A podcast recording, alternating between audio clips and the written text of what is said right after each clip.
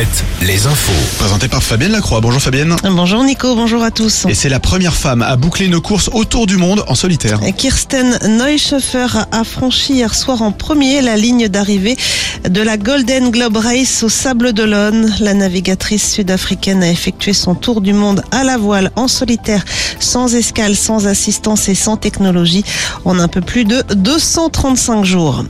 La suite des sports avec du rugby au programme ce soir en Pro D2. Les Charentais du SA15 doivent l'emporter face à Mont-de-Marsan pour assurer leur maintien. Pas de top 14 en revanche ce week-end pour faire place à la Champions Cup. Le Stade Rochelet jouera dimanche à Bordeaux face aux Anglais d'Exeter. Une rencontre qui se disputera à guichet fermé. En foot, la 31e journée de National se joue ce soir avec notamment le match entre Cholet et Sedan.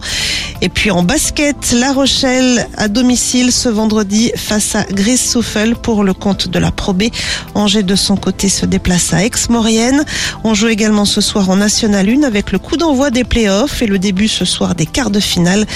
Poitiers accueille Lorient. Dans le reste de l'actualité, trois personnes jugées aujourd'hui dans la Vienne. Ces militants écologistes sont accusés d'avoir décroché le portrait officiel d'Emmanuel Macron dans les mairies de plusieurs communes, dont celle de Vouneuil-sous-Biard. C'était en 2019. Près d'Angers, une enquête est en cours suite à ce coup de feu tiré dans la nuit de mercredi à jeudi à Trélazé. Un homme d'une quarantaine d'années a été blessé au thorax. Selon le journal Le Courrier de l'Ouest, la vidéosurveillance montrerait le tireur descendre d'une voiture pour tirer sur la victime qui a dû être hospitalisée. Les enseignes de restauration rapide se mettent à la vaisselle non jetable. Une quarantaine d'entre elles ont présenté hier au gouvernement leur plan d'action. Un plan qui prévoit la mise en place d'une vaisselle réutilisable dans tous leurs établissements d'ici la fin du mois de juin pour être en conformité avec la loi. En effet, depuis le 1er janvier, la restauration rapide doit utiliser de la vaisselle non jetable pour les repas servis à table sous peine de contravention.